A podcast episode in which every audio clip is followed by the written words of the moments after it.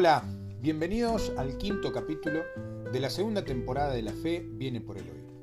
Hoy quiero compartirles Génesis 6 del versículo 5 al 8. Esta historia dice lo siguiente. El Señor vio la magnitud de la maldad humana en la tierra y que todo lo que la gente pensaba o imaginaba era siempre y totalmente malo. Entonces el Señor lamentó haber creado al ser humano y haberlo puesto sobre la tierra. Se le partió el corazón. Entonces el Señor dijo, borraré de la faz de la tierra a esta raza humana que he creado. Así es, destruiré a todo ser viviente y a todos los seres humanos, a los animales grandes, a los animales pequeños que corren por el suelo y aún a las aves del cielo. Lamento haberlos creado. Pero Noé encontró favor delante del Señor. ¿Quién de nosotros no escuchó en algún momento de su vida, quién de las personas que de hecho posiblemente no crean en Dios o no tengan una relación con el Señor, que no conozcan de Jesús, no ha escuchado esta historia? ¿Cuántos de nosotros hemos visto, hemos leído, hemos podido hasta vivir eh, esta historia a través de una obra de teatro. De hecho, hace muy poco tiempo hubo una película muy hollywoodense llamada literalmente Noé, porque esa es la historia que todos conocemos, el arca de Noé.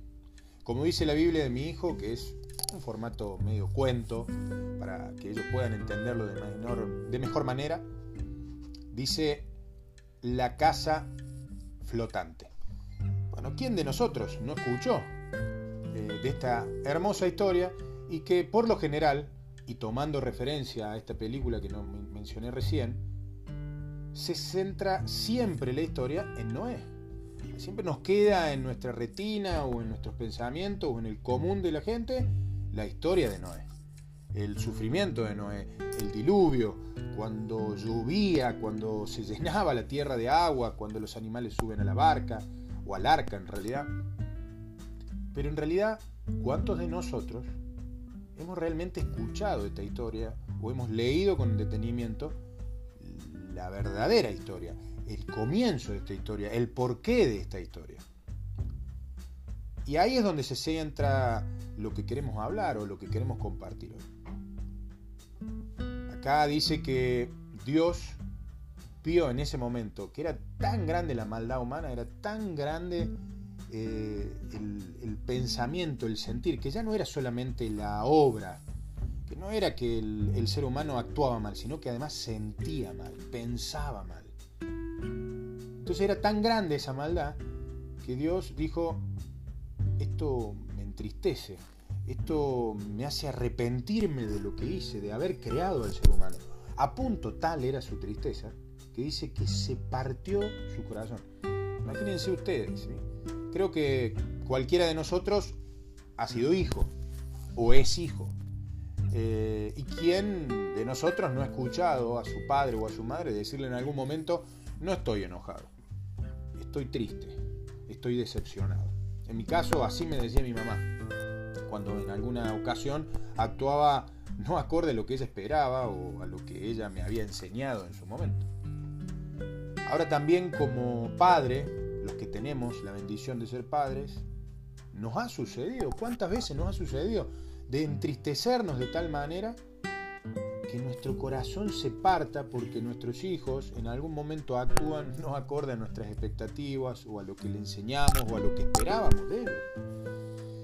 Y, les aseguro, hasta recuerdo la última vez que me pasó, no hace mucho, cuando uno de mis hijos decía eh, una frase que me entristeció de tal manera que todo un día estuve llorando. Literalmente estuve llorando. Entonces ustedes imagínense ese momento, el que lo pasó o el que ya lo vivió. Ahora, mi tristeza fue tan grande que lloré todo el día, pero nunca, nunca me imaginé borrarlo del mapa a mis hijos. O no pensé en sacarlo de la familia. Por el contrario, utilicé esa situación para pensar, indagar y ver qué no estaba haciendo bien yo. Qué tenía que enseñarle a mi hijo de ese momento. Entonces, yo los, invito ahí, pensemos, imagínense. La tristeza del Señor, la tristeza de Dios en ese momento, que no solamente se partió su corazón, sino que tomó la decisión de borrar al ser humano de la tierra, de borrarlo, de sacarlo, no solamente al ser humano, sino a todo lo que conllevaba esto, a todos los seres vivos, a los animales, hasta las aves. Después sabemos que en realidad, luego, más adelante en la historia, él prometió que nunca más iba a borrar al ser humano de la tierra porque nuestra naturaleza es pecaminosa. No íbamos a seguir equivocando. Y, y de hecho, por eso el sacrificio de Jesús en la cruz, de morir por esos pecados. Porque no había otra cosa que hacer semejante acción para poder darnos una chance y una oportunidad. Ahora también dice en ese momento, y en esta parte de la historia, un poquito más adelante, pero en realidad el versículo 8 termina diciendo, Noé encuentra el favor de Dios. Claro, era el único hombre en toda la tierra en ese momento que era fiel a Dios, fiel a Dios. Entonces Dios dice, bueno, eh, ya que es el único que me sigue y que me tiene en su corazón, le voy a decir que haga tal y tal cosa. Y bueno, ahí viene toda la historia que conocemos, el arca, el, arca, el diluvio y demás y demás, y los dos animales por raza, parejas en realidad de cada raza. Ahora yo me pregunto, y cuando leía esta historia y le leía la historia a mi hijo, en formato cuento, en esta Biblia hacía mucho hincapié en esto, no tanto en los animales o en Noé, sino en la tristeza de Jesús, en la tristeza, perdón, de Dios, en la tristeza de, del Señor por haber creado algo que decía que teóricamente era semejante a imagen de Él. ¿Qué tan lejos estamos hoy de esa situación? Yo me pregunto, y los invito a que cada uno de ustedes se pregunten, ¿qué tan lejos estamos de esa situación? ¿Qué tan lejos estamos de generar dolor en el corazón de Dios por nuestro accionar? Pero no solamente por nuestro accionar, sino por nuestros pensamientos, nuestras definiciones, nuestros sentimientos. ¿Cuán lejos estamos de esa situación? Por momentos estoy seguro que Dios se entristece.